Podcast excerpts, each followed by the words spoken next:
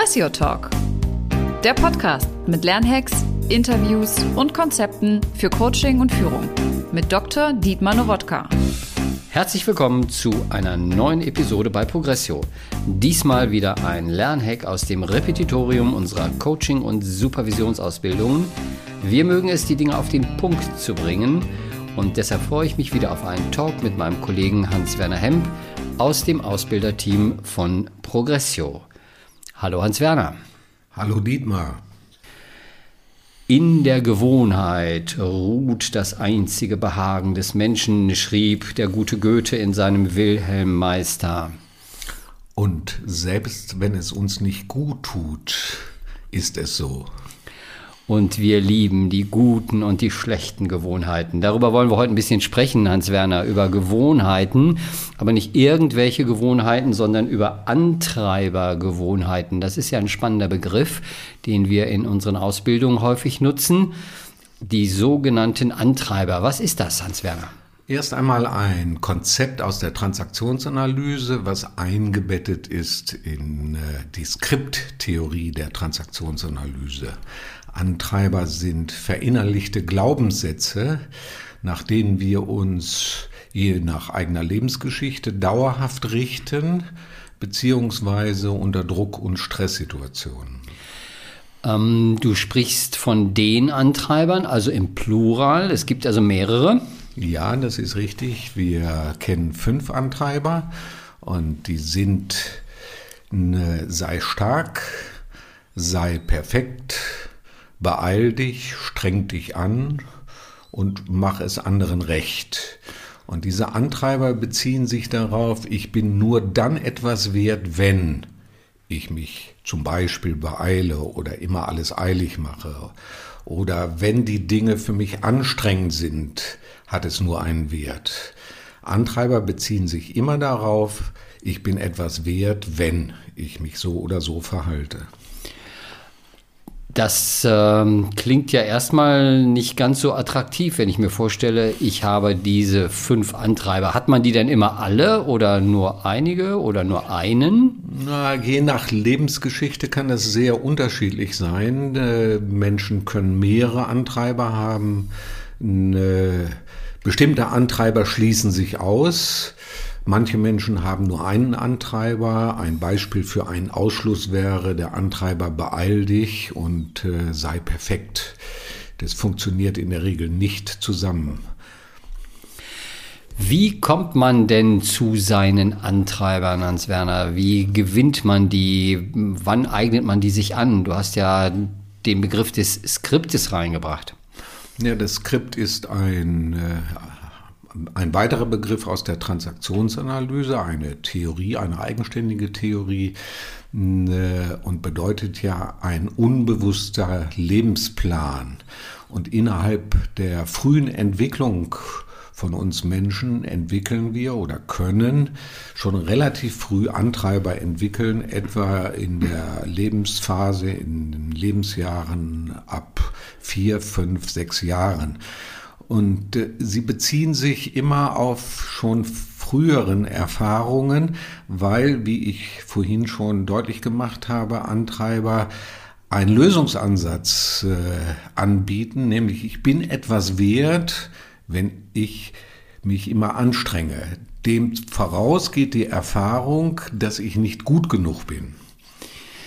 Ähm, dann hat aber dieser Antreiber oder haben diese Antreiber mir ja durchaus in einer bestimmten Lebensphase ähm, geholfen, also hatten auch ein, eine Nützlichkeit, oder?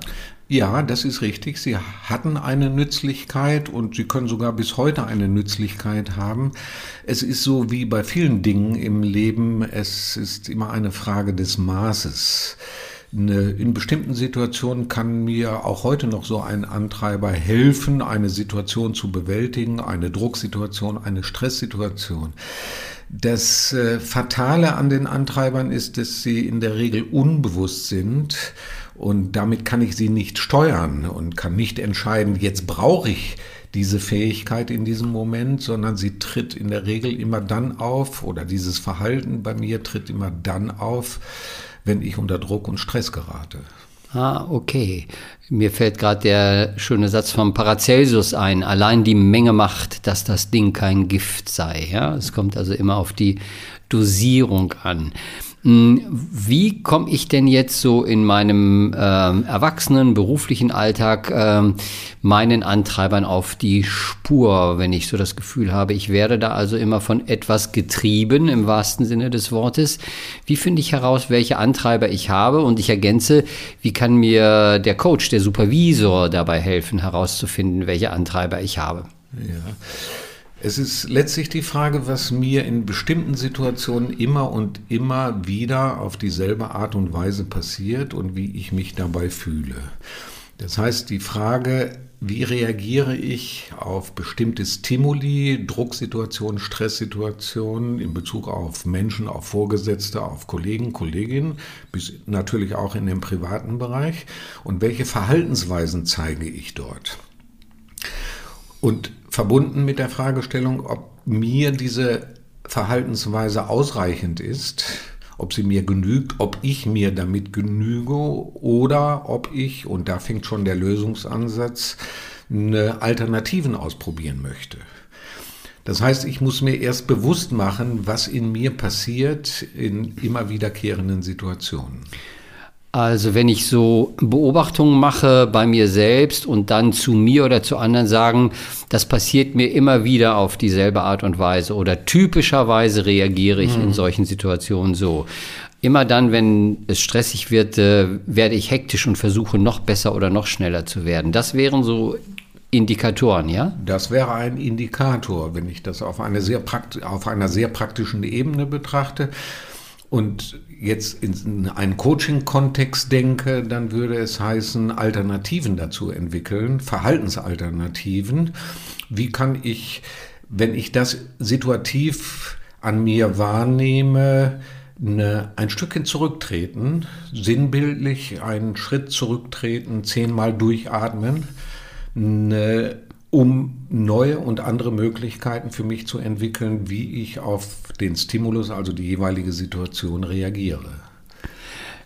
Was würdest du denn einem Coach oder Supervisor, einer Supervisorin raten, wie sie mit Antreibern im Coaching oder in der Supervision äh, arbeiten könnte, wenn Klienten genau diese Frage stellen, was mache ich denn jetzt äh, in der und der Situation? Das kommt immer wieder, es erwischt mich, es überkommt mich im wahrsten mhm. Sinne des Wortes. Wie könnte man ganz praktisch intervenieren als Coach? Der erste Schritt wäre, auch wenn das noch keine aktive Intervention ist, äh, so etwas zu identifizieren und zu beobachten. Ich muss nicht mit jeder Situation sofort umgehen und handeln. Ich brauche eine Beobachtung, damit ich eine fundierte Hypothese bilden kann, der ich dann nachgehe.